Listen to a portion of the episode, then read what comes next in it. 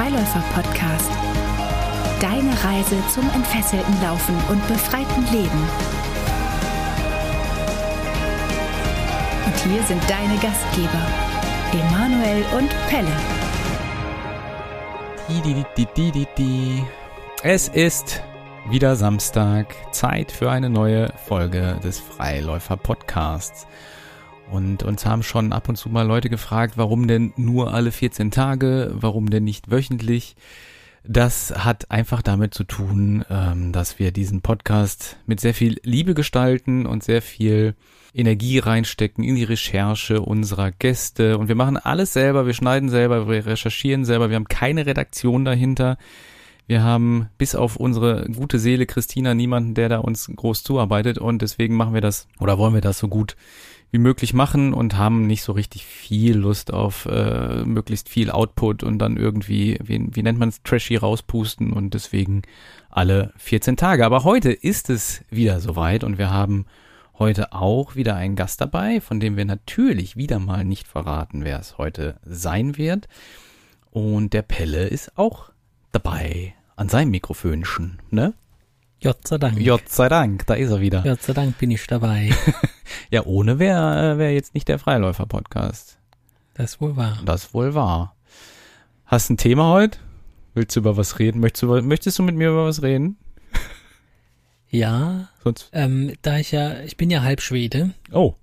Und da habe ich natürlich verfolgt, also da ist, es verfolgt mich erstmal, dass ich seit meinem 18. Lebensjahr, also vor einem Jahr oder so. Halb Schwede heißt oben oder unten der Teil? Oder Äh, links ich oder rechts? zur Hälfte, nee, äh, quer, also längs geteilt. Ah ja. Rechts und links. Rechts, äh, rechts Deutsch, ah nee, das ist irgendwie komisch. Nee, Moment. Ich bin auf jeden Fall halb halb. Und Ach, schön. Worauf ja. wollte ich eigentlich Ich weiß hinaus? nicht, keine Ahnung, Fall Schwede. Das Land äh, oben habe ich seit meinem äh, Schweden habe ich seit meinem 18. Lebensjahr nicht mehr gesehen. Da kam Ah, mir irgendwie okay. meine Liebe zu Italien dazwischen auch ähm, Ja. und da war ich dann sehr viel. Aber ich will immer wieder mal nach oben nach Skandinavien. Mein Herz ruft danach und dann Ja. hast du ja jetzt ähm, gepostet, dass du deinen Weg nach Norwegen für nächstes Jahr planst und da Ja. auch einen langen 700 Kilometer Lauf nicht an einem Tag, aber insgesamt Mhm. ähm, da zurücklegen möchtest. Und äh, das hat mich schon auch angefixt, einfach wieder, wieder dahin zu schauen in das Land. Und Mhm.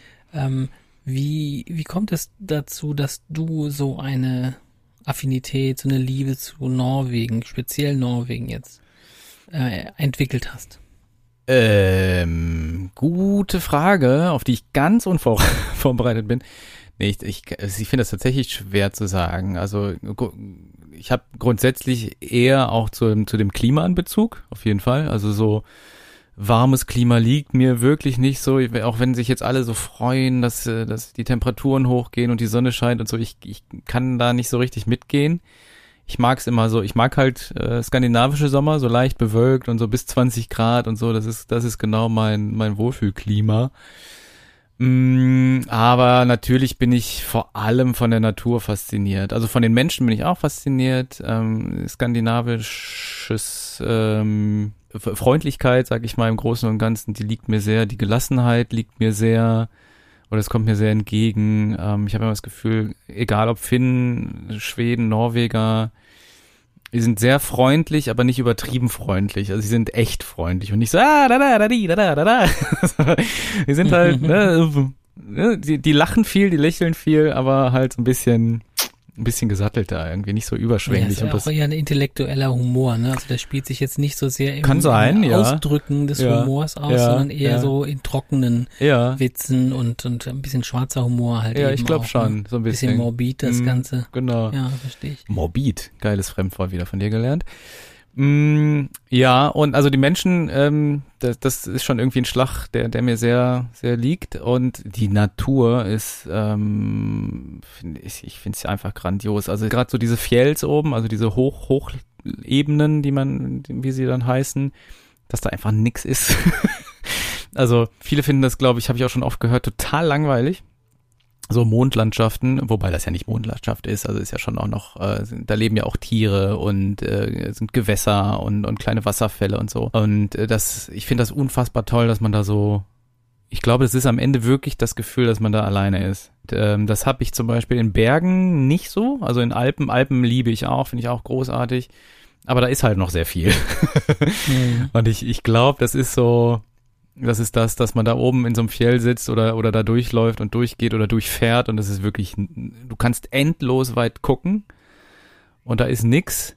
Und generell dieses Schroffe, diese Vegetation von so, so ein bisschen nur Geflecht und sowas, ähm, ja, da, da, ich glaube, dass ich mich da sehr alleine fühle.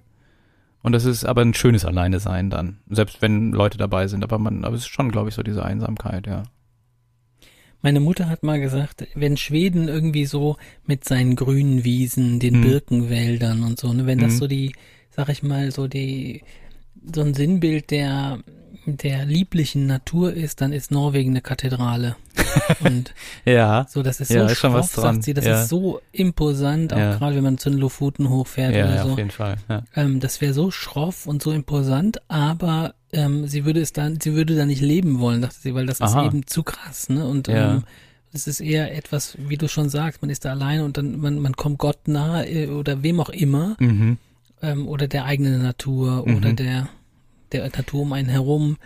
Und ähm, ist das auch, macht Emanuel Brolander eine spirituelle Reise, vielleicht sogar im nächsten Jahr? Ja, unbedingt. Also da, da würde ich, glaube ich, auch gar kein Hehl drum machen oder das werde ich mit Sicherheit auch nochmal thematisieren. Ähm, ja, definitiv mache ich da eine spirituelle Reise. Und ähm, ich, ich habe mich auch von Spiritualität als No-Go-Thema gelöst, sag ich mal. Ne? Also auch vor, vor zehn Jahren, als ich den Jakobsweg gemacht habe. Ich glaube, da habe ich zum ersten Mal ähm, für mich gemerkt, was, was Spiritualität ist. Also ich, ich glaube ja, dass wir alle spirituell sind und es einfach nur nicht äh, benennen wollen oder können. Also Leute, die ins Fußballstadion gehen und zusammen Fangesänge grölen, ist ja nichts anderes als, als ein spirituelles Erlebnis. Da muss man ja, ne? Sie, sie wissen es halt nur nicht und wollen es, wenn sie, selbst wenn sie es wüssten, würden sie es nicht so benennen wollen, weil man mit Spiritualität oder viele ja mit Spiritualität ein eindeutiges Bild verbinden. Ne? Das, was weiß ich, der abgehobene Guru, keine Ahnung, irgendwas, ne? Also es ist ja erstmal eher in unserer Gesellschaft ähm, negativ be be behaftet oft. Und ich habe damals schon auf dem Jakobsweg gemerkt, ach so, okay, das ist, das ist, glaube ich, das, was ich da gerade erlebe, ist, glaube ich, Spiritualität. Und ähm, dass man das äh, überall im Leben merkt, ähm, habe ich, glaube ich, danach dann erst so wahrgenommen oder als ich es benennen konnte, wie man, wie man das fühlt und wie sich das anfühlt, konnte ich es, glaube ich, auch in vielen Bereichen meines Lebens sonst danach bemerken und feststellen. Und Norwegen ist auf jeden Fall eine bewusste Reise zur Spiritualität, ja. Weil Spiritualität für mich vor allem bedeutet, ähm, mich mit mir auseinanderzusetzen. Deswegen ist Laufen für mich auch spirituell besetzt, auf jeden Fall. Denn äh, wenn ich alleine durch den Wald laufe oder über die Felder laufe, ähm, dann setze ich mich mit mir auseinander, egal ob das körperlich ist oder seelisch oder beides zusammen. Und das ist für mich so ein, ein Grundpfeiler von Spiritualität, ja. Auf jeden Fall ich habe Spiritualität oder Religiosität, sage ich mal, nicht mhm. wirklich kennengelernt in meiner Kindheit. Ich mhm. bin irgendwie Atheist gewesen, äh, habe das später auf dem Papier geändert, damit ich im Krankenhaus arbeiten kann, mhm. dass ich da irgendwie evangelisch stehe, aber eigentlich bin ich äh, nicht wirklich kirchlich, christlich erzogen worden oder so. Meine Mutter war da ganz offen, eher so für alles, was so mhm. daherkommt. Und irgendwie Mm, die Natur und, und äh, also schon gläubig, aber eben nicht christlich oder mhm. nicht kirchlich geprägt. Und dadurch habe ich so ein ganz, äh, ja, bin ich ganz unbefangen, was alle, mhm. alle spirituellen Strömungen angeht. Und ich denke, lese das immer alles und denke, wow, krass, die haben mhm. alle recht. Ne? Mhm. Ja, klar, ja, ja. Ähm, so mit ihren Guidelines und so weiter. Das, ähm, das ist das tatsächlich, was ich früher unter Spiritualität mh, dachte, dass es das wäre. Also, dass man dafür eine Gruppe braucht und es passiert ja auch oft in Gruppen und, und das Wir und das Gruppengefühl gehört ja auch definitiv dazu. Also, dass man gemeinsam an eine Sache glaubt, ob das jetzt ein Gott ist oder ein Fußballverein und, und äh, für den fiebert und, und letztlich geht's ja immer darum, was, was Größeres zu erfahren. Also irgendwie ein, ja, vielleicht auch ein Sinn im Leben oder ob ich das jetzt alleine bin oder die Gruppe ist oder der Fußballverein. Ich bleibe jetzt mal bei dem Bild, dass man da zusammen an etwas Größeres glaubt, denkt, was ein bisschen größer ist als ich alleine nur. Das ist, glaube ich, also für mich würde ich glaube ich, sagen, dass das so Spiritualität ist. Aber ich habe das halt auch in einem festen Kontext erfahren, also tatsächlich in der Kirchenarbeit, in der Jugendarbeit und so. Und da hat man schon natürlich zusammen äh, Kirchenlieder gesungen und so. Und das, das war dann schon eher das Gruppending, also dieses, dieses Wir-Gefühl ähm, an Spiritualität. Und das war für mich lange Zeit damit verknüpft. Dass ich alleine spirituell werden kann und das für mich erfahren kann, das war dann für mich tatsächlich auch erst vor zehn Jahren auf dem Jakobsweg neu. Oder dass ich das wirklich so benennen kann, ne? Mhm. Was, ähm, ja. Also das eine, Entschuldige, das eine würde ich dir äh, zustimmen, ne? dass natürlich, wenn man in der Gemeinschaft spirituell ist, äh, habe ich nie erlebt, aber Doch, wenn man in der natürlich. Gemeinschaft ja, so wie du es beschrieben uns, hast, im, ja. ne, also beim Laufen und so weiter, aber jetzt nicht in einem festen Kontext und nicht in einem konfessionellen. Ähm, Nö, aber Rahmen. wenn, wenn, wenn, aber du hast es ja selber schon äh, quasi den Raum dafür geschaffen, in Seminaren Ja, bei uns schon. und so. Ja, das auf jeden Fall. Und dann merkt man äh, die erhöhte Konzentration auf jeden Fall. Und ich glaube einfach, je mehr äh, Menschen eine Realität teilen, umso mehr manifestiert sie sich, ne? Mhm. Oder umso Mhm. verstärkter wird diese zugesprochene Realität. Wenn wir alle sagen, es ist jetzt so, Mhm. alle sagen das, umso, umso stärker wird das. Und Mhm. Wenn man es schafft, ähm, diese Realität auch zu empfinden, obwohl man sie nur alleine Ja, ja, ja, trifft, ja, dann ist das, dann, dann haut einen das fast um. ja, das stimmt. Ne, dass man merkt, okay, das, ich weiß nicht, ob das irgendwer mit mir teilen kann, aber es ist alleine schon so stark, Ja. ähm, dass ich dass ich es trotzdem glaube Ja. und, und, ich, und ich nicht andere brauche, die mich, Ja. die diese Realität mit mir zusammen erzeugen.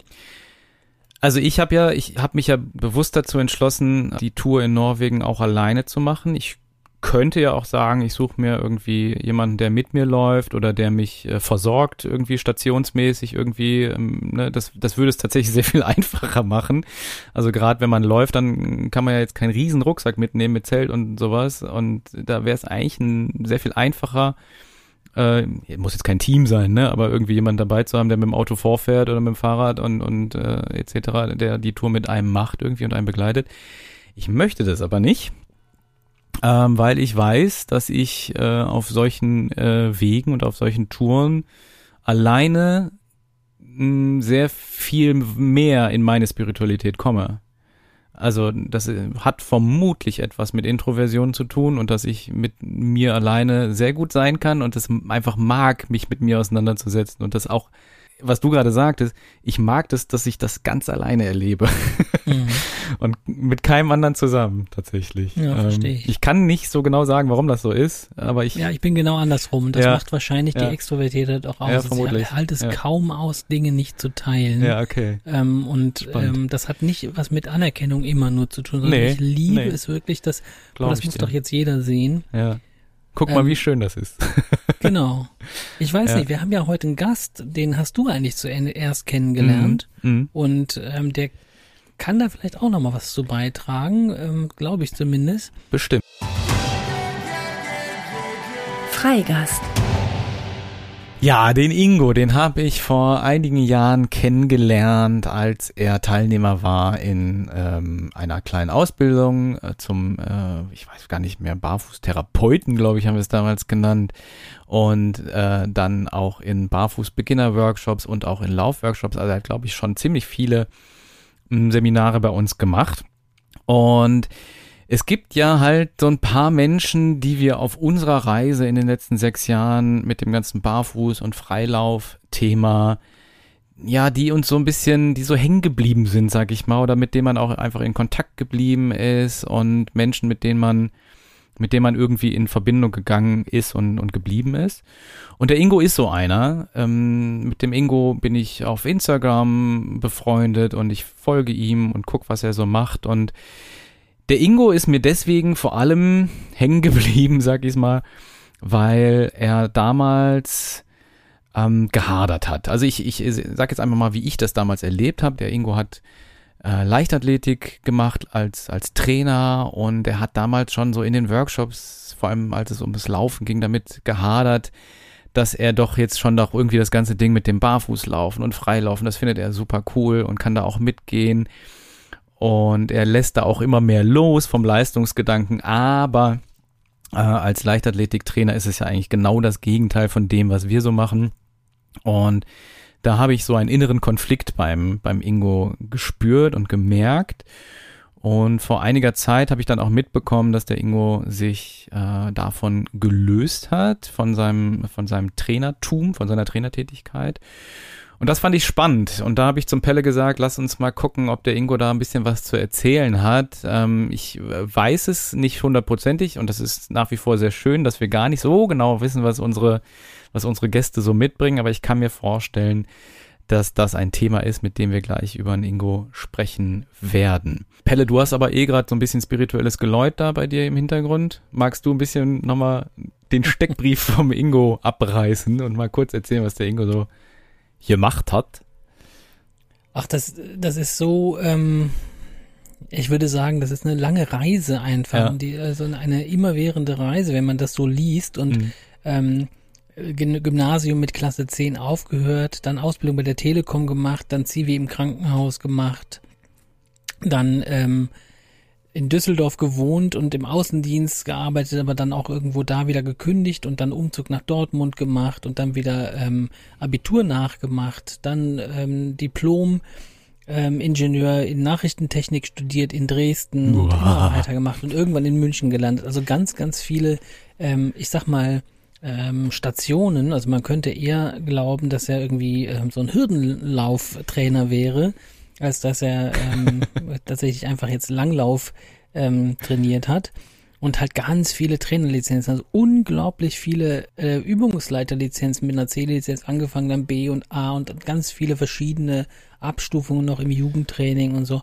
Und ähm, ja, ganz viel für andere auch trainiert und selber aber so ein ganz ähm, einschneidendes Erlebnis muss, glaube ich, der 2011er Boston Mar Marathon gewesen sein, wo er mit in einer seltsamen Zeit hat er angegeben von zwei Stunden und 61 Minuten gefinisht hat und damit unter der magischen drei Stunden Grenze.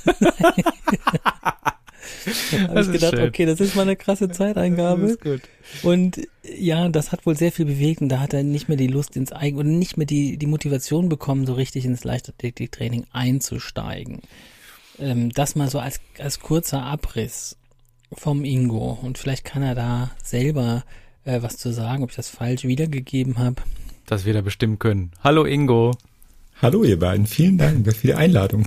Gerne, schön, dass du da bist. Schön, dich mal wieder gerade gesehen zu haben und jetzt zu hören. Ingo, bevor du dich rechtfertigen darfst über das, was wir jetzt gerade schon über dich erzählt haben, ähm, da kriegst du noch zehn Fragen, mit denen du äh, dich kurz äh, ja, vorstellen darfst. Zehn befreiende Fragen. Mein lieber Ingo, introvertiert, oh geht schon gut los. Introvertiert oder extrovertiert? Hm, Introvertiert. Sushi oder Antipasti? Antipasti. Wein oder Bier? Ähm, Bier. Pelle, was stellst du denn für Fragen? Schlager oder Country-Musik? Country. Vor allem hier steht, Pelle, hier steht Country Music. ich muss die Frage nochmal stellen. Schlager oder Country Music? Country.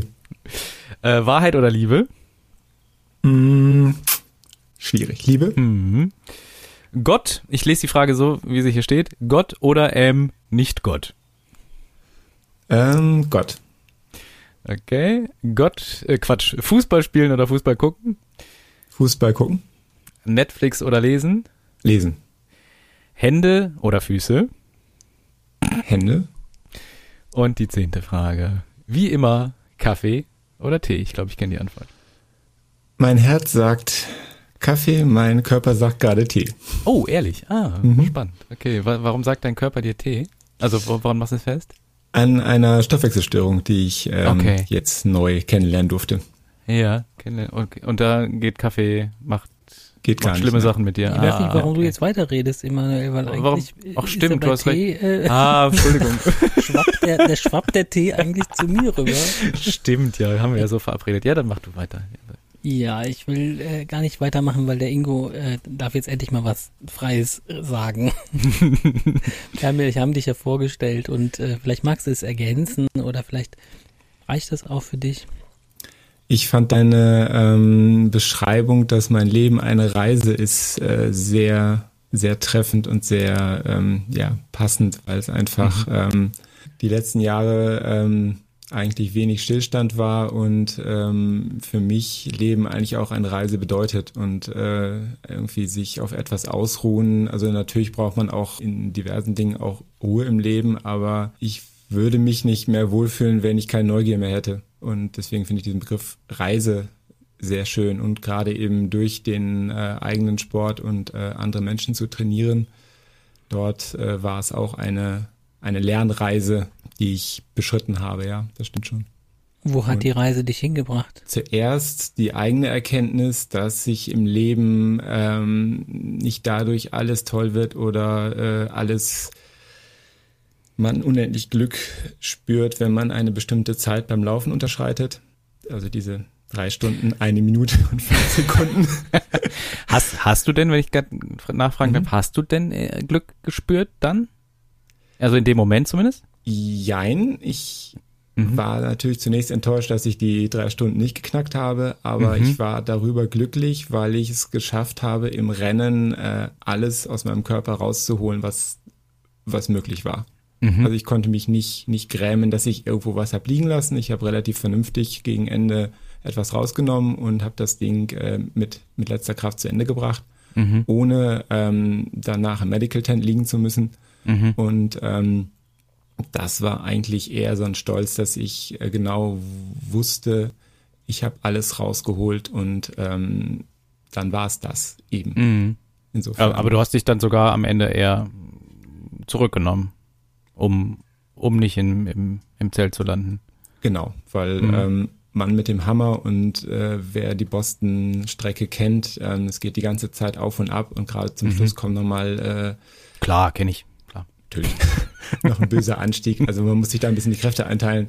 Mhm. Und ähm, aber dieser, ähm, ich meine, zwei Jahre später war dieser böse Anschlag, ähm, aber allein dieses ja. äh, 600 Meter, diese Bolston Street, äh, leicht mhm. bergab runter und äh, man wird einfach äh, taub vor Lärm, weil die Leute ein ins Ziel ähm, mhm. jubeln mhm. und also auch als Normalläufer.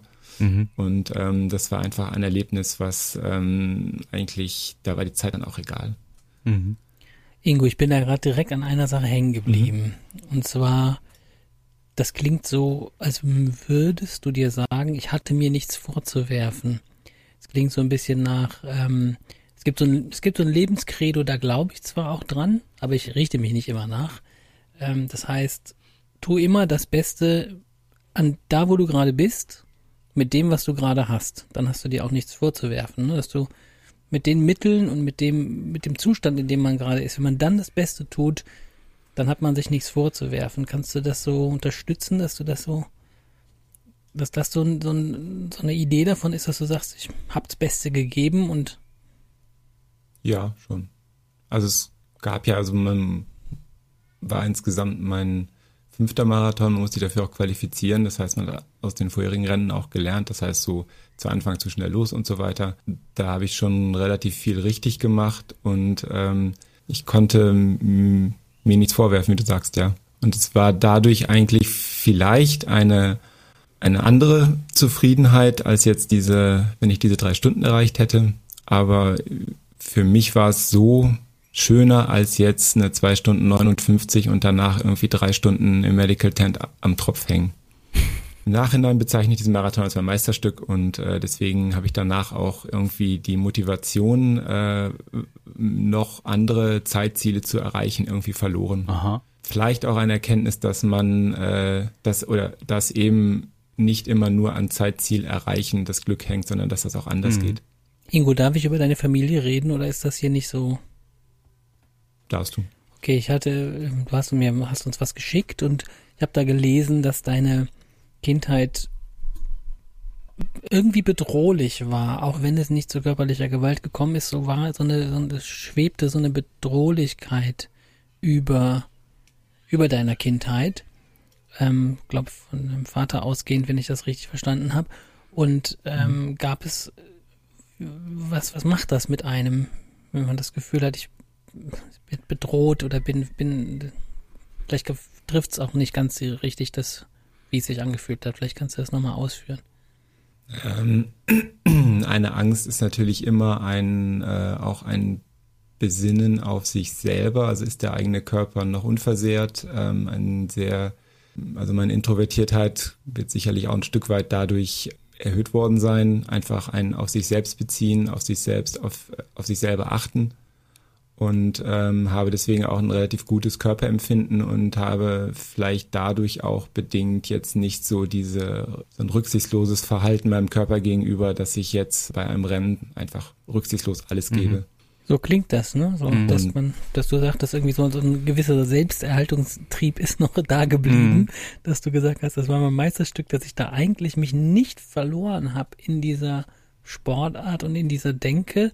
Ich habe mich da nicht gänzlich reingegeben, sondern ich habe mich weiterhin geschützt und ich habe das auch gelesen, dass das, äh, dass du geschrieben hast, dass deine deine Jugendlichen auch nicht immer alle Ziele erreicht haben, die sie sich gesteckt haben, weil es dir wichtiger war, dass sie, dass sie sich selbst erhalten, würde ich das mal nennen. Mhm. Stimmt das so? Ja, das, das stimmt so. Also ich muss zugeben, dass unsere Leistungsgruppe in, äh, für 800 Meter Lauf jetzt nicht alle Preise in Bayern abgeräumt hat, ähm, um es nett auszudrücken. Ähm, aber mir war es wichtig, dass wir ähm, an den Trainingsabenden eine coole Zeit haben, dass wir konzentriert arbeiten, dass wir, ähm, dass sie besser werden und dass sie äh, in den in den Wettkämpfen ähm, habe ich Zielzeiten vorgegeben aber es war jetzt, äh, äh, oder sie auch angefeuert, aber es war jetzt nie ein äh, destruktives Verhalten, was man auch von anderen Leichtathletiktrainern mhm. sieht, ihren Athleten gegenüber, wo man, ähm, was ich dann immer schade finde, ähm, sondern es war eher ein unterstützendes und äh, auch immer ein Schauen, wo ähm, oder hat Athlet B jetzt gerade ein, eine nicht so gute Zeit, wie holt man ihn da wieder raus oder aus einer Verletzung wieder rausholen, ähm, abholen mhm. und ähm, da vielleicht zurückzukommen auf Thema Reise auch ein, ähm, oder wie du gerade sagtest, vielleicht bin ich mit den Jugendlichen genauso ähm, rücksichtsvoll umgegangen wie mit mir selber auch, ja. Mhm. Gab es dafür Medaillen? Leider nicht. Äh, dafür gab es Medaillen. Ähm, die Worte der Athleten und Athletinnen, als ich die Gruppe beendet habe, ähm, waren schon sehr tief herzerwärmend, weil sie ähm, auch, also zwei Jugendliche, die habe ich trainiert, seit sie zwölf waren bis zwanzig. Und da habe ich ähm, auch von den Eltern ähm, auch Dinge, ähm, also die haben mir mal gesagt, es ist schön, dass unser Sohn eine zweite ähm, Bezugsperson hat mhm. und eine, zu der er gerne und sie auch gerne ähm, quasi, äh, also auch gern haben. Mhm. Also auch eine zweite Bezugsperson hat außerhalb der Familie. Und ähm, das sind dann so Dinge, wo man ähm, auch dann einen Sinn in der Arbeit sieht und finden kann. Mhm. Hast du, äh, wenn ich nochmal eben auf, auf Boston zurückkomme, hättest du auch aufhören können? Also du hast dich da jetzt zurückgenommen und hast es geschafft. Wir nehmen jetzt mal an, vielleicht hättest du aber auch gesagt, ähm, ich höre jetzt bei dem berühmten Kilometer 41 oder 40 auf. Hättest du dann auch, ist jetzt sehr hypothetisch, aber hättest, hättest du dann Glück empfinden können? Wäre das für dich gegangen, überhaupt aufzuhören? Es gibt die, ähm, das Verhalten von Laufprofis, die im Marathon, wenn sie bei Kilometer 35 sehen, dass sie die, die äh, Olympia-Quali nicht erreichen, abbrechen, einfach um sich nicht, äh, mhm. um das weitere Training nicht zu gefährden mhm. ähm, und nochmal wieder neu antrainieren und auf einem anderen Marathon mhm. äh, halt dann da starten. Das ähm, hat sich, setzt sich auch im Breitensport mhm. durch, dass ähm, vor lauter, äh, ich kann die, das Zeitziel nicht erreichen, ähm, breche ich lieber vorher ab. Mhm. Das kann aber auch zum, zum Selbstläufer werden, mhm. dass man irgendwann nicht mehr in der Lage ist, einen Marathon zu finishen oder ein Rennen. Mhm. Ähm, also dieses, dass ich das Ziel oder das Zeitziel nicht erreiche, war für mich äh, bei Kilometer 41 tatsächlich klar. Also es gab da keinen Grund ähm, äh, ab, abzubrechen, mhm. erst recht nicht, wenn man so viel Aufwand, so viel Training, das Qualifikationsrennen in die USA fliegen, so viel auf sich nimmt, dann ist das Boston Finish äh, einfach wichtiger. Mhm. Und ähm, ich hätte sicherlich aufgehört, wenn ich ähm, massive körperliche Probleme bekommen hätte. Mhm. Ja. Ähm, ich, ich, ich frage mich halt bei, bei, bei solchen Themen immer, immer wieder eigentlich auch und warum wir den Kampf so feiern. Also warum wir uns überhaupt nur ähm, Erfolg gönnen und, und, und Glück empfinden können, wenn wir gekämpft haben. Also es geht ja oft, es passt jetzt, glaube ich, gerade so ein bisschen in deine Geschichte rein. Du hast dir ein Zeitziel gesetzt, hast es nicht erreicht, hast dann aber gekämpft in der Form, dass du dich dann zurückgenommen hast und deinen Körper respektiert hast, aber trotzdem hast du ja, unterstelle ich dir jetzt mal, das Gefühl gehabt, ähm, gekämpft zu haben dafür, dass du, dass du finishst und dass du nicht im Zelt landest. Ähm, das, ich, ich vergleiche es immer mit, mit der, mit, das ist eine klassische Heldenstory eigentlich, ne? Also Rocky äh, Balboa feiern wir als Held, weil er gekämpft hat. Er hat ja sogar in der ersten Folge im, im ersten Film verloren und trotzdem feiern wir ihn als Held, weil er gekämpft hätte, hat. Wenn, wenn Rocky äh, wochenlang nur auf der Couch gesessen hätte und gewartet hätte auf den Kampf und sich sicher wäre, dass er gewinnt, weil er einfach überlegen ist, dann wäre er kein Held. Und ähm, hat, hat das was damit zu tun vielleicht auch, dann so, so einen Lauf zu finishen, dass man sich als Held empfinden kann, dass man seinen Kampf dann halt, den man, den man geführt hat, gegen wen auch immer, erst dann wirklich genießen kann und, und als Glück empfinden kann? Kannst du mir folgen überhaupt? Was ich damit. Ja, ja ähm, ich habe schon wieder sehr viele getan. Ja, hier raus damit. Ähm, also ich bin der Meinung, dass ein Held in der Gesellschaft definiert wird ähm, oder äh, auch bei, bei Tour de France mhm. oder so wurden immer die gefeiert, die ähm, die gefallen sind, ja, die genau. aufgestanden ja, ja, sind ja. und äh, gekämpft haben und trotzdem ins Ziel und äh, andere, die äh, das abgespult haben, da, da war der Sieg quasi nichts ja, wert. Genau. Ich möchte meinen Boston jetzt nicht als heroisch darstellen, aber natürlich war es äh, ein körperlicher Kampf. Ja.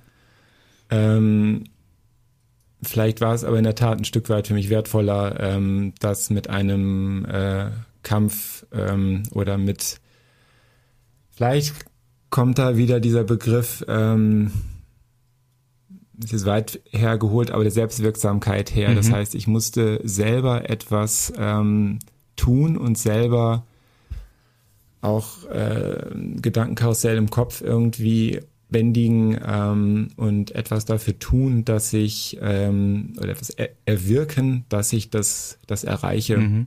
Und äh, also es war jetzt kein äh, Home Run oder ein Jog ins Ziel, sondern eben etwas, äh, was ich, wofür ich etwas investieren musste, mhm. ja. Und das, das andere ist, das glaube ich, äh, evolutionsbiologisch äh, ganz, ganz früher, als wir in der äh, Savanne ein Tier erlegt haben und als als Tribe darauf hingelaufen sind, äh, hat man sich irgendwann darauf geeinigt, wer als erstes da ist und die Hände hochreißt, äh, dem gehört das Tier und die zweite Tribe, die kommt, ähm, akzeptiert das okay. und man zerfleischt sich nicht gegenseitig. Da kommt, glaube ich, auch vielleicht dieses Arme hochreißen her als. Okay. als Siegerpose. Ja. Ähm, Darf ich ja, äh, fragen, Ingo, ähm, mit Blick auf deinen Instagram-Kanal, den ich verfolge, ähm, wo du, wo du Bilder postest, Gedanken, Zitate, viele, fast täglich, glaube ich, ne? oder jeden Tag eins. Fast täglich, ja. Und ähm, dann bemerke ich so tatsächlich so eine dystopische ähm, Struktur in den Bildern von relativ schön, relativer Schönheit, ähm, dass du da, das wirkt alles gerade nicht so, so richtig fröhlich, aber dafür ähm, nachdenklich und tief. Ähm, wo stehst du, seit du diese Laufgruppe aufge aufgelöst hast und äh, wie geht's Ingo jetzt gerade in diesem Moment? Also wie, wo bist du in, in deiner Reise gerade, wenn du die, wenn du drauf gucken könntest von außen? Reise, ja. Ähm, du hast es zu Anfang in der Einleitung gesagt, dass ich ähm, im Prinzip zwölf Jahre für andere Menschen da war und äh, die glücklich gemacht habe und das vielleicht auch ein Stück weit gebraucht habe, um zu mir selber zu kommen. Und ähm, jetzt vielleicht die anderen nicht mehr brauche. Und äh, dadurch äh, einfach ein mehr bei mir selber ankomme, mich auch mehr von meinen Eltern äh, abnable oder ähm, freier lebe und da aber auch weiterhin noch sehr viel hochkommt und ähm, da einfach also ich bin auf Instagram wahrscheinlich mittlerweile so ein Outlaw, weil ich irgendwie nicht auf Follower bin und nicht auf Content Click und Clickbait und wie das alles heißt, sondern einfach meine ein Stück weit meine Seele da öffne. Ähm, und das ist irgendwie ein für mich ein Sprachrohr und hoffe, dass ich damit andere Menschen irgendwie bewege oder zum Nachdenken bringe. Es gibt nicht Die viele, Reise- denen ich folge und ich folge dir und äh, das regt mich zum Ich Nachdenken auch. an. Ja. Ja. Danke für das Lob, oder? Und natürlich schön, findet ihr auch, auch den Link äh, zu Ingos Instagram, auch wenn du nicht auf Follower aus bist, aber findet ihr natürlich äh, in den Show Notes. Nee, ich, ich gucke mir das auch sehr gerne an, was du da machst. Mich, mich inspiriert das tatsächlich auch und ich, äh, das siehst du vielleicht nicht, aber ich mache sehr viele Screenshots von deinen äh, Zitaten vor allem. Die Fotos will ich jetzt nicht äh, dir da wegnehmen oder, oder kopieren, aber ähm, ich finde das schon auch, auch sehr schön, was du da machst. Und das hat mich auch noch mal mehr dazu äh, verleitet, glaube ich, dich einzuladen. Äh, Mhm. Dann, weil wir deinen Weg da, glaube ich, ganz gut, ganz gut beobachten, ja. Ähm, was wollte ich denn gerade sagen? Das Ähm, greife ich gerade auf. ja, mach mal. Ja. Und vielleicht kommt's wieder. Ja. Ähm, auch mit Blick vielleicht auf die Folge noch, die danach kommt, wo wir vielleicht sogar noch ein bisschen drauf, mehr drauf eingehen. Ich habe ähm, das Gefühl, du, du traust dich gerade auf diesem Kanal und du traust dich mit etwas nach draußen zu gehen, was, was man gerade nicht so oft sieht, und zwar mit vermeintlich negativen Gefühlen, Wut, Ärger, Trauer, nach draußen zu gehen, dem ein Bild zu geben, dem einen Text zu geben und dem Gefühl Raum zu geben und so eine Entsprechung da auf Instagram zu suchen. Und ähm, ich habe auch, glaube ich, mal von dir was, ich bin nicht ganz sicher, von toxischer Positivität gesehen. ne? Das ist, das Ja. ist nicht toll, alles ins Positive umzudrehen, was nicht positiv ist. Wenn Scheiße passiert, dann ist es erstmal Scheiße. Es geht darum, sich davon nicht überwältigen zu lassen, aber, aber diese Gefühle wahrzunehmen. Und ist das bei dir so gerade? Also hast du, gehst du da, nimmst du dich komplett wahr und Ja. Ähm, natürlich sind ähm, Trauer, Angst, Wut ähm, Gefühle, die äh, nicht gerne gezeigt werden, die nicht gerne gesehen werden, wo die Leute wegschalten. Ähm, also beim Kriegsszenen wird, wird hingeschaut, aber wenn jemand wütend ist, nicht. Mhm. Ähm, und äh, natürlich ist es auch ein Stück weit eine Verletzlichkeit, die man an den Tag legt. Ähm, aber ich hatte irgendwann vor einem Jahr die Entscheidung getroffen, ähm, ich möchte mich zeigen, wie ich bin und wer mich dann nicht mehr mag, okay, der kann gehen. Ähm, und vielleicht treten andere Menschen in mein Leben Mhm. und äh, oder andere oder die, die mich kennen, äh, sehen mich anders. Und deswegen scheue ich auch nicht zurück, auf Instagram äh, über meine Arbeit zu fluchen oder ähm, zu schreiben, bis ähm, oder Entschuldigung. ähm, zu schreiben, äh, dass ich Trauer empfinde oder ähm, wovor ich Angst habe. Und für mich ist es ein, es gibt dir von der Brené Brown das schöne Zitat, Verletzlichkeit ist der Übergang ähm, von, von ähm, Mut zur Angst. Mhm. Und ähm, also einfach, dass man ein äh, mit etwas Mut seine Angst zeigt und dadurch äh, vielleicht auch äh, durch die Verletzlichkeit die, die Angst weniger wird und äh, man einfach auch, ja, gibt ja diesen schönen, auch schon sehr häufig benutzten Begriff äh, authentisch sein. Mhm. Ähm, und äh, wir tragen ja alle, also nicht erst seit anderthalb Jahren eine Maske oder seit einem Jahr, sondern eigentlich immer schon eine Maske und eine Rolle, die wir tagtäglich in verschiedener Ausprägung spielen. Und äh, eine Rolle spielen ist für mich okay, aber äh, eine ähm, harte Fassade haben oder eine harte Maske haben, ähm, das möchte ich nicht mehr. Mhm. Hat das Barfußlaufen im weitesten Sinne damit zu tun, mit dieser Veränderung bei dir? Mm, Es war jetzt nicht ähm, so ein Erlebnis, ähm, Schuhe ausgezogen auf der Wiese und ähm, Nee, das weiß ich. Ich weiß was, also. Die Erleuchtung nee, da. nee, das habe ich auch so nicht bei dir wahrgenommen. Und doch, Das- äh, ich habe das ja vorhin so als, ich habe das halt so, ein- so ein Hadern empfunden. Also ich, ich weiß noch, dass ich Dinge gesagt habe in den, in den Kursen und du dann immer so, ja, aber, aber, aber, in der Trainingssteuerung, aber, aber, wenn man denn jetzt dann und aber, aber, aber. Also das ist, ist mir noch so hängen geblieben. Und hat das dann doch irgendwas mit dir gemacht in diesem, in, auf deiner Reise? In der Art, dass ich ähm, etwas davon abgekommen bin, von diesem äh, dogmatischen, äh, was in Trainingslehrbüchern steht und äh, das einzig Richtige ist Mhm. und dass man Dinge auch anders machen kann, ja. Mhm. Auch, dass äh, man Schuhe anders bauen kann oder auch die Schuhe ausziehen kann, Mhm. aber eben auch Übungen anders machen kann oder ähm, dass ein ähm, dass es viele verschiedene Trainingsmethodiken gibt oder auch Herangehensweisen gibt Mhm. und auch vielleicht ein Stück weit euer Herangehen, äh, also ihr verändert euch ja auch äh, mit dem Mehr von Übung, Übung, Übung und äh, Tools, Tools, Tools und Trainingsplan hin zu äh, mehr auf äh, intrinsische Motivation, Achtsamkeit und ähm, auf den Menschen eingehen. Mhm. Mhm. Aber das hat in, glaube ich, in mir eher so ein, ähm, äh, ein Satz von Zahnrädern irgendwie äh, losduckern lassen. Mhm. Und es kam dann eher so in den letzten zwei, drei Jahren, Mhm. der Prozess, Mhm. ja. Und dein, dein, ich sag mal, dein Barfußlaufen war jetzt auch keine Erfolgsgeschichte im klassischen Sinne, ne? So dass du jetzt irgendwie auf Barfußschuhe umgestiegen bist und den Boston-Marathon in zweieinhalb Stunden gelaufen bist. Nein, da kamen dann eben ähm, Ernährungsdinge dazu und Mhm. eben diese Stoffwechselstörung, äh, die mich ähm, gerade von großen Ausdauerbelastungen äh, ähm, fernhalten. Mhm.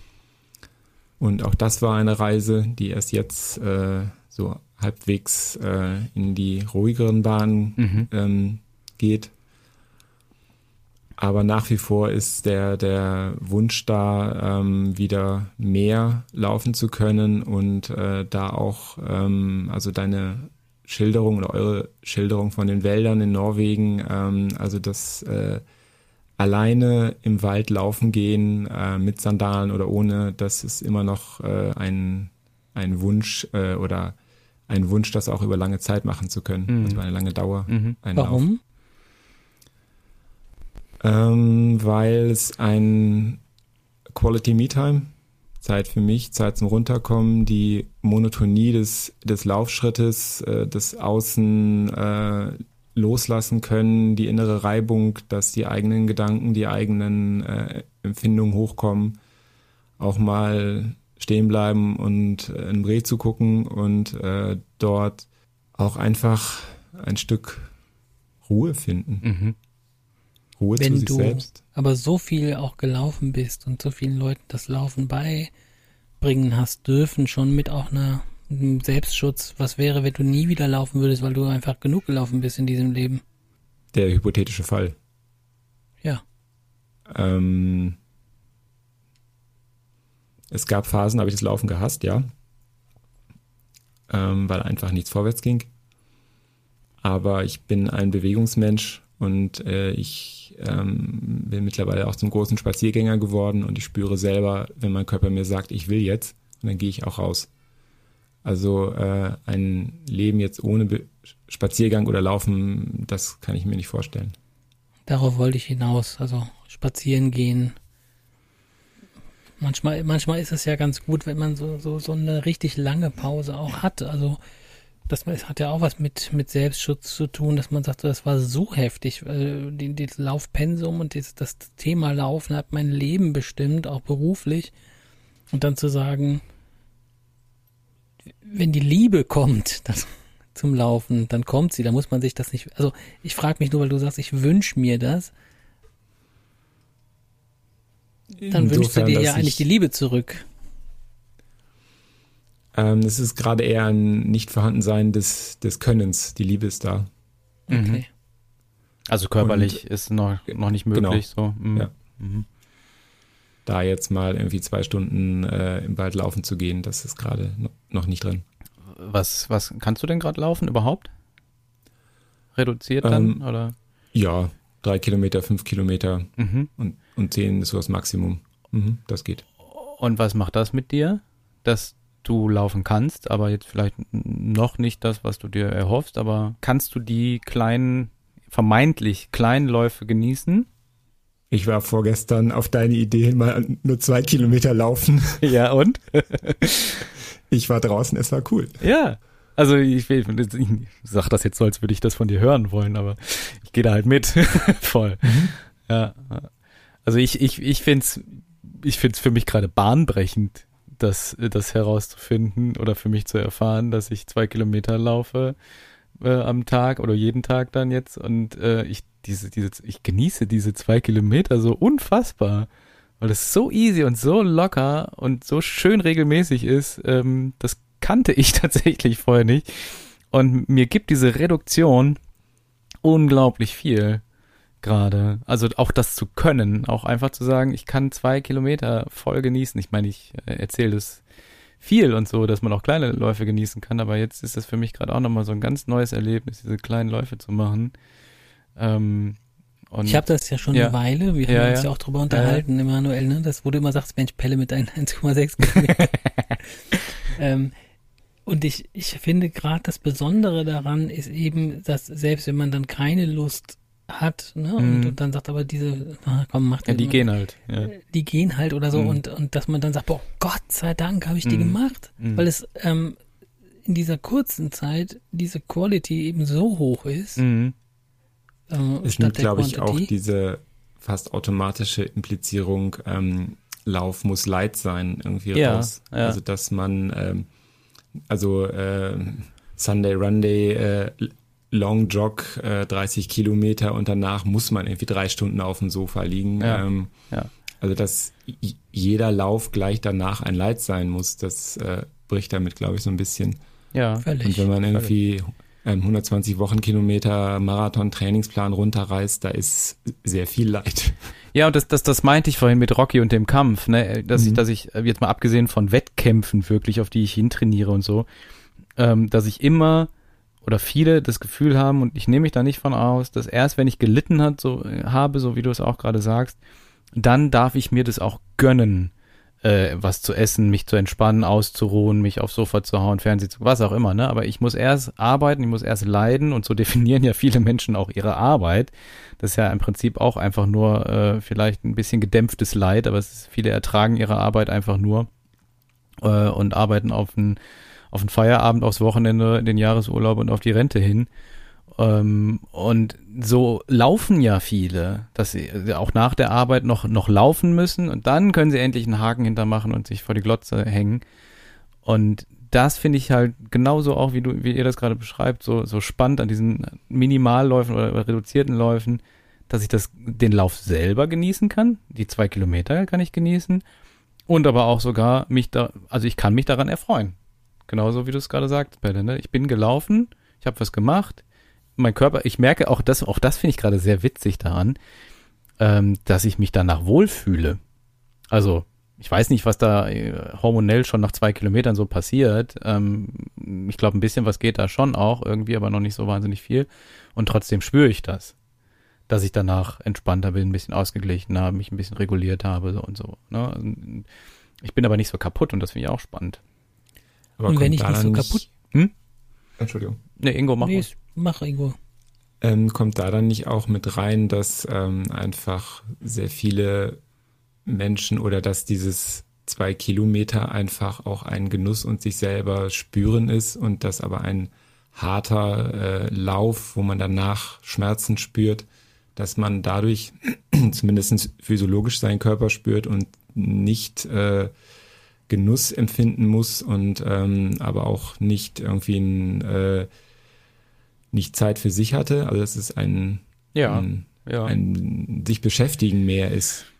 Du meinst, Ich dass ich würde danach dann eher in, äh, das genießen kann, weil ich im Lauf selber mich selber nicht genossen habe. Nenne ich es Mhm. jetzt mal so. Ja, mm, ja kann, kann gut sein. Ich würde sogar wieder zum Anfang gehen, dass ich sage, wenn ich gelitten habe, dann habe ich mir nichts vorzuwerfen. Ja. Egal was dann noch kommt Genau. am Tag, man kann sagen, Ja. so, oh, ich bin so kaputt, ich liege sogar auf drei Stunden auf der Couch, wie du sagst, Mhm. dann habe ich mir nichts vorzuwerfen. Mhm. Dann habe ich auch habe ich auch nichts zu befürchten, denn wenn ich mir nichts vorzuwerfen habe, dann kann ich sagen, ich habe das Beste getan. Und wenn ich jetzt noch den Bogen spanne zum vielleicht äh, angstmachenden Umfeld, kind, Kindheit oder so, ne, wo man dann besser, besser man gibt sein Bestes, dann hat man sich Mhm. nichts vorzuwerfen, dann kann man nichts für die vielleicht auch Willkürlichkeit, mit der Dinge passieren. Und dann kann man sagen, ich habe doch gar nichts gemacht, ich habe doch alles, ich habe doch gelitten, ich habe doch schon gelitten. Ja, das tatsächlich ist auch das, was ich gerade auf, was ich gerade vergessen hatte, was ich fragen wollte, warum, warum wir uns denn nichts vorwerfen dürfen eigentlich. Genau. Also Geht das in die Ecke Schuld und Scham oder? Ja, keine Ahnung. Also ich erlebe das für mich ja auch, dass selbst wenn ich acht Stunden Mist gearbeitet habe oder einfach nur hier vorm Rechner rumgehangen habe, dann habe ich trotzdem am Ende noch das Gefühl, ich habe irgendwas gemacht. Ich habe als als wenn ich nichts, gem- also nee, Ja, ich glaube, ähm, wir eiern gerade so, wir haben, wir fühlen das gerade an. Ja. Ne? Das ist so ein, wie du sagst, Schuld und Scham, Müße, Muße und was mal eine Tugend war, ist keine mehr. ja, das Sich ist es, glaube ich. Und Ja. sich unter ja, den Baum ja, zu setzen und vier Stunden nichts zu tun, aber dann rauszugehen und zu sagen, ich habe die Idee meines Lebens in diesen vier Stunden gehabt oder auch wenn die nicht kommt, ist auch scheißegal. ist- ist scheißegal, Muss ja nichts, genau. ne? Aber die, diese Muße, einfach zu sagen, ich, ich setze mich vier Stunden unter einen Baum und ich habe mir nichts vorzuwerfen danach. Es ist in Ordnung. Ich habe unter diesem Baum gesessen, weil weil ich wollte und weil es toll war und es tut mir gut oder so und ich Ja, darf- genau, ich das- das- darf das nicht mehr. Genau, und das ist, das ist, glaube ich, das, wo, so arbeiten wir, oder so sieht unsere Arbeitswelt halt auch oft aus. Wir arbeiten nach Stunden, ja, haben wir letztens drüber gesprochen, Belle, ne? Mhm. Also wir, wir rechnen nach Stunden ab und dann ist es ja oft sogar egal, ähm, was ich in den acht Stunden gemacht habe. Oft ist es ja sogar auch so, dass ich, merke ich bei mir auch, das, was ich in den acht Stunden gemacht hätte, hab, hätte ich auch in drei oder vier Stunden machen können. Und trotzdem leiden, ziehen wir den Leidensweg aber irgendwie noch immer weiter, anstelle zu sagen, okay, vier Stunden erledige ich in vier Stunden konzentriert und dann mache ich vier Stunden Müßiggang. Ähm, Es- Es wird Ja. ja. auch in Konzernen oder in Firmen derjenige gelobt, der irgendwie jeden Tag zehn Stunden macht und äh, das, genau. derjenige, der aber äh, den gleichen produktiven äh, oder geistigen Output hat in vier Ja. Stunden, der wird Ja. als faul bezeichnet. Ja. Das ist, glaube ich, mit Und ich glaube, wir bezeichnen uns sogar selber so. Also, Mhm. wenn, wenn wir nur vier Stunden arbeiten und vielleicht sogar geile Arbeit abgeliefert haben, haben wir trotzdem oft das Gefühl, ich muss noch mehr machen. Weil es ja acht Stunden Tag. Und wenn ich jetzt zehn Stunden mache oder zwölf, dann habe ich sogar noch zwei oder vier Überstunden gemacht, dann bin ich noch mehr wert und darf mich noch mehr feiern und erholen danach dann. Ne? Und habe noch mehr gelitten. Und das, glaube ich, machen wir im Laufen genauso wie im Leben. Wo kommt das her? Ja, keine Ahnung. Preu Preußentum ist das oder ist es noch tiefer? Ich weiß es nicht. Ich glaube, das ist auf jeden Fall sehr tief in unserer Kultur, in unserer hier deutschen Kultur, Mhm. vielleicht in der westlichen sehr verankert ist. Ich meine, in Ja, es ist ja fast, so es ist, glaube ich, wirklich auch. eine deutsche Tugend auch so, ne? Das, ja, das, japanisch würde die würden das, glaube ich, auch so machen, ne? Mit Ja, sieben Tagen Urlaub stimmt. im Jahr, ja, ja. Nee. Stimmt. auch durchgeballert wird. Also, ich hab da jetzt keine Ahnung. Nee, nee, Liebe aber- Japaner, bitte, das Ja. war äh, völlig laienhaft. Weiß nicht, wie viel, wie das jetzt aktuell ist, aber ja, ja. ähm, ich glaube, das ist schon so ein bisschen unsere Kultur und es gibt einfach Kulturen, in denen, in denen gibt es noch Muße und Mhm. ähm, als Tugend und, und Müßiggang und das Leben anders genießen oder gestalten. Und Was merke, wir, dass was wir hier oft belächeln dann, ne? Dass die Genau. dann faul sind oder nicht, nicht, ja. mhm. Ja, wir, wir machen da wirklich gerade Babyschrittchen, Emanuel und Mhm. ich, ne, und, und Tina und Ben in der Barefoot Academy, dass wir selber im Babyschrittchen eigentlich versuchen, wieder die Langsamkeit wieder reinzubringen in, ins Laufen, ähm, dass man einfach, du hast das letztens so schön, Emanuel, ähm, gepostet, als du äh, zehn Minuten einfach im Wald äh, dich hingesetzt hast, wie sich dieser Mikrokosmos Mhm. äh, dann entfaltet, ne? Und Mhm. mit, wenn, die, wenn man plötzlich die Schnecken wahrnimmt, also die, der Fokus aufs Langsame, den kriege ich ja erst, wenn ich selber langsam werde, weil Ja. Ansonsten sind wir so getrimmt darauf, dass sich im Wald gar nichts bewegt, wenn, Nee. wenn wir uns dadurch bewegen, dass ich vielleicht noch ein laufendes Reh wahrnehme, wenn es abhaut, aber Wenn es gleich schnell ist. genau. Aber wenn ich anhalte und länger gucke und alles wieder so aus dem Wald kommt oder sich bewegt, langsam bewegt, dann, dann kriege ich diese Qualität erst mit. Mhm. Ingo, gibt's für dich Norwegen im übertragenen Sinne ein Ziel, irgendein Plan? Ähm, das Ziel gibt es. Und zwar, mhm. das geistert in meinem Kopf herum, ähm, und zwar von Basel nach Pforzheim durch den Hochschwarzwald den Westweg wandern. Mhm. Das sind so. Moment, ich muss kurz überlegen. Ba Basel, okay, ja, bis. Wo ist denn Pforzheim nochmal? Ähm, äh. Nicht ganz Höhe Karlsruhe. Also okay. südlich. Ja. ja. Und ähm, mhm. das sind, also wenn man es entspannt macht, 19 Tage. Mhm. Und da wirklich mit einem äh, 10 Kilo Rucksack und mehr nicht. Und von mhm. Hütte zu Hütte. Mhm. Alleine, eben auch mhm. alleine. und quasi ein bisschen, ja, ja pilgern. Womit wir wieder ja. zum Spirituellen kommen. Ja, aber ich, es hat auch wieder dann nur einen Namen, ne? Also ich, ich, ich, ich glaube ja, dass wir auch bei zwei Kilometern pilgern können. Aber das, das Schöne am Pilgern ist, glaube ich, wirklich, dass man, dass man auf einer langen Reise und, und ich glaube auch dieses tägliche. Also ich, ich weiß jetzt nicht, ob ihr beide schon mal so Touren gemacht habt, äh, mehrtägige. Das war für mich damals auf dem Jakobsweg und das habe ich mir auch immer wieder danach in so drei, vier Tagestouren schon mal geholt. Das halt das, das immer wieder neu auf dem Weg machen, find, fand ich so das, das wahnsinnig Spirituelle daran. Und ähm, morgens wieder aufstehen, also diese Routine, diese Routine tatsächlich ist es so, dass man sich jeden Tag aufs Neue auf einen neuen Weg macht, im, im gar nicht im bildlichen Sinne, sondern im echten Sinne. Und äh, ja, schön, schöner, schöner, schöner Plan. Klingt gut. Und wann hast, hast du hast du ein Ziel, also ein Zeitziel irgendwie? Also jetzt, wann du damit starten willst oder lässt du auf dich zukommen? Das lasse ich auf mich zukommen. Jetzt erstmal ähm, schauen, dass alle Restriktionen mit, mit Testung, Impfung und diesen Dingen ah, ja, ähm, okay. etwas mhm. weniger geworden sind. Äh, dann ja. äh, schauen, ob alle Unterkünfte ähm, die Corona-Zeit überstanden haben und ja. Ähm, muss selber mit der Ernährung schauen, wie ich das dann dort mache. Mhm. Aber ähm, da freue ich mich drauf, einfach weil es eben auch eine ähm, eben ein, Aber ist nicht nie, kein Niemandsland, oder? Also einkaufen kann man da schon. Ist zumindest weniger im Schwarzwald. Hm. Also gibt es Passagen, wo man nur selten durch, durch, durch Ortschaften durch kommt. Orte kommt. Hm. Also schon relativ ja. abgeschnitten und ähm, aber wie du sagst, ist ein, ein auch ein Runterkommen und ähm, ein, also das Wandern oder Gehen an sich ist ja auch etwas, was sehr ähm, ja schon fast meditativ sein kann, aber auch ein äh, vielleicht weiterhin oder ein weiterer hm. ähm, Teil auf einer Reise. Hm. Auf jeden Fall.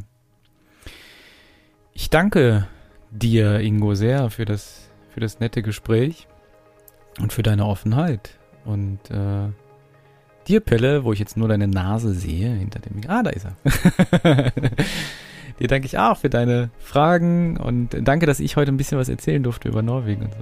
Ich fand, ich hat mir sehr viel Freude gemacht, auch ein bisschen darüber nochmal mehr zu berichten. Das freut mich. Ja.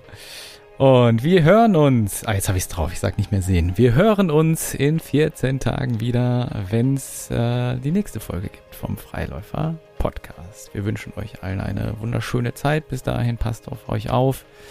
Geht auf eure Reise und dann hören wir uns in 14 Tagen wieder. Macht's gut bis dahin. Ciao. Und Ciao. Bella und Ingo. Tschüss. Ingo sagt auch Tschüss. tschüss. tschüss.